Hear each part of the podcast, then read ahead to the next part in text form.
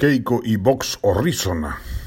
Pido disculpas a la memoria de Luis Hernández por tomar prestado el nombre de la antología que Mirko Lauer preparó sobre su obra poética para graficar la deleznable conducta política de Keiko Fujimori en los últimos días al participar feliz de la vida como invitada a un evento del partido ultraderechista español Vox.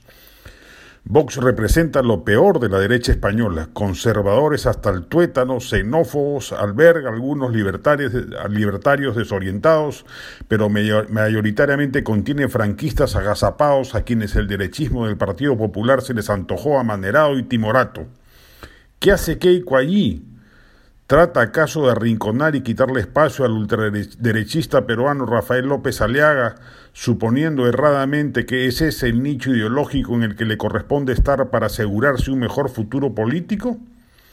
Es un grave error. El Fujimorismo, luego de los 90, debió evolucionar hacia un centro liberal, era lo que correspondía. La mejor demostración de la calamidad que supone para el Fujimorismo apartarse de ese eje fue el resultado de los cinco años de conservadurización al que condujo el partido Keiko Fujimori el periodo 2016-2021, dejando a Fuerza Popular en escombros, que solo logró disimular con una buena campaña en primera vuelta en las últimas elecciones y gracias a la fortuna de un resultado tan fragmentado que con poco le alcanzó para pasar a la segunda vuelta.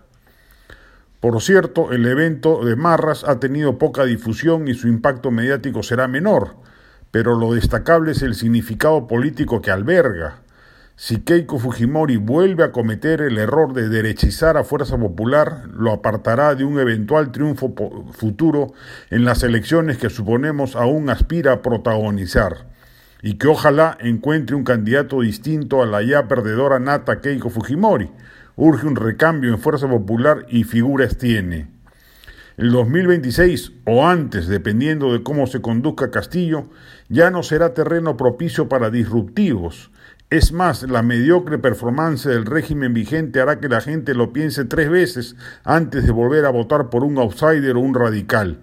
Será la hora de la ponderación, y en esa perspectiva, gestos como los de Keiko la apartan de la perspectiva correcta. La lideresa de Fuerza Popular no brilla por su sagacidad ideológica y política, pero a estas alturas, luego de tres derrotas consecutivas, al menos debieran haberle despertado algún sentido de ubicuidad, lo que por lo que se ve no ha ocurrido.